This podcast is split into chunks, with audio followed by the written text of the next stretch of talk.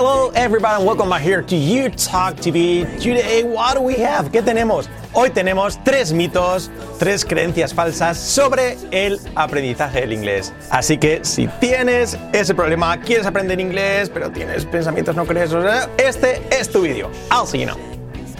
subscribe, subscribe, subscribe, subscribe, subscribe. So, welcome back here to You Talk TV. Lo que decíamos hoy, tres mitos falsos que vamos a desmontar hoy aquí sobre el aprendizaje del inglés. Así que si, bueno, si lo estás viendo este vídeo es porque quieres aprender inglés, pero tienes dudas, no sabes si puedes, si estás preparado, si eres la persona correcta, hoy vamos a verlo con estos tres mitos.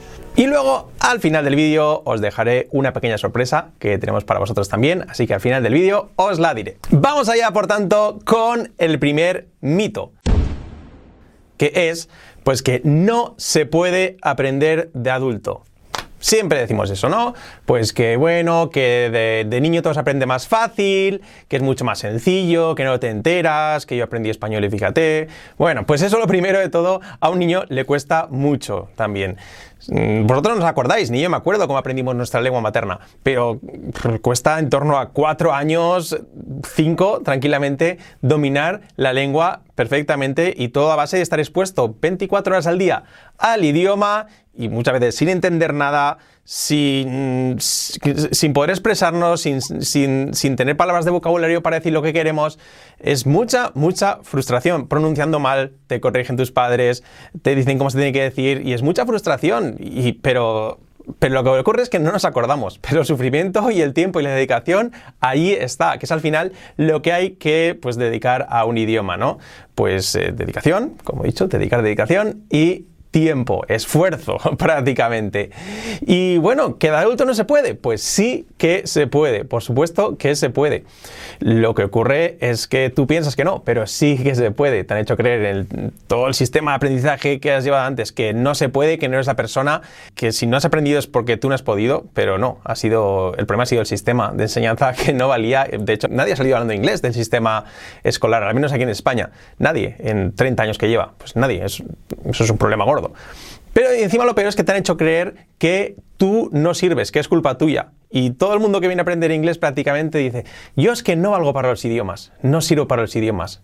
O yo es que no valgo para el inglés. El inglés y yo nos llevamos fatal. Nada, eso es mentira. Lo que pasa es que te han enseñado mal y te han inculcado que la culpa es tuya. Pero no es así, tú sí que vales. Porque si aprendiste español, castellano, pues puedes hablar otra lengua. Si no tuvieras lengua, pues diría, vale, no puedes. Pero si no, sí que puedes. Y para muestra un botón. ¿Por qué? Pues porque yo, mmm, bueno, estudié en el instituto y en el colegio inglés, pero mi nivel era patético. Y de adulto, pues ya con 27 años, pues decidí aprender inglés y aprendí inglés. Y Fran, pues mi hermano, pues eh, hizo toda la vida francés y decidió aprender de adulto. Y fue allí cuando aprendió en inglés pues a nivel nativo. Por lo tanto, nosotros pudimos, tú también puedes. Nosotros pudimos de adultos, por lo tanto, tú también puedes aprender de adulto y sí que se puede aprender de adulto como cualquier destreza. Mito número 2, que es no se puede aprender inglés sin salir de tu país, sin vivir en un país anglosajón, yéndote a, pues, a, Inglaterra, Australia o a vivir a Oklahoma, a Estados Unidos, donde sea.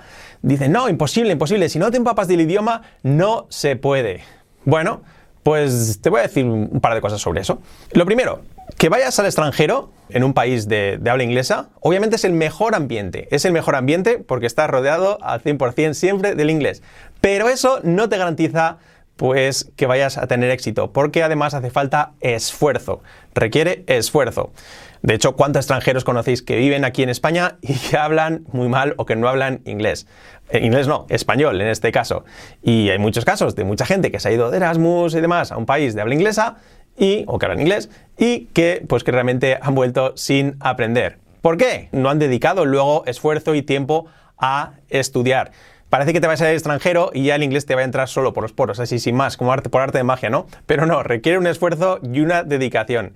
Además, nosotros recomendamos siempre que antes de ir al extranjero a trabajar, sobre todo la cantidad, trabajes la calidad. ¿Por qué? Porque una vez allí nunca te van a corregir. Lo que decimos siempre, si tú estás en España, o en tu país, en, en México, en Colombia, en Perú, donde sea, y te llega un extranjero y te dice, señor, yo buscar taller cerca aquí, yo buscar taller cerca aquí, roto mi coche. Vale, tú lo entiendes y le dices, sí, claro, señor extranjero, el taller más cercano está allí a, a 200 metros. Y ya está. Y el señor extranjero, pues, se va totalmente contento y feliz porque ha solucionado, pues, el problema que tenía gracias a su español. ¿Con errores? Sí, pero lo ha solucionado. Con lo cual, pues esos errores los interioriza como buenos y se acostumbra a ellos. Porque tú no vas a parar y decirle, no, no, no, disculpe, señor extranjero, repita conmigo. Um, taller no es taller, es taller. Y se dice, disculpe, ¿dónde está el taller más cercano? Repita conmigo, ¿dónde está el taller más cercano?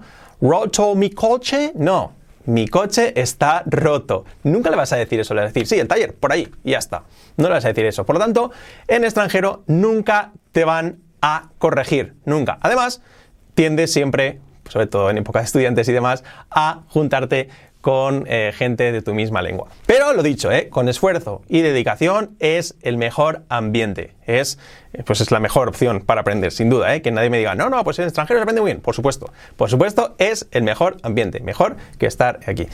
Pero lo bueno es que sí que se puede aprender pues desde tu país. ¿Por qué? Pues porque yo nunca he vivido fuera de España. Nunca he vivido. Estado de turista en algún país y demás, pero nunca, nunca he vivido fuera de España. Por lo tanto, si yo pude, sí que se puede. Simplemente hay que dedicar esfuerzo y tiempo. ¿Por qué? Porque lo que es el, el idioma, hoy por hoy con las nuevas tecnologías lo puedes conseguir. Tienes en internet, en la tele, la radio en inglés, podcast, eh, series, puedes conectar con gente vía online para hablar. Eh, todo, todo, tienes todo la vida y por haber para practicar. Además, lo que es la fluidez, nosotros tenemos nuestro sistema de frases, de, de, variaciones y demás, que consigues hacerlo, pues mejorarlo como si estuvieras prácticamente en el extranjero. Y así se consigue y así lo conseguí yo. Y lo he dicho, yo nunca he vivido fuera de España.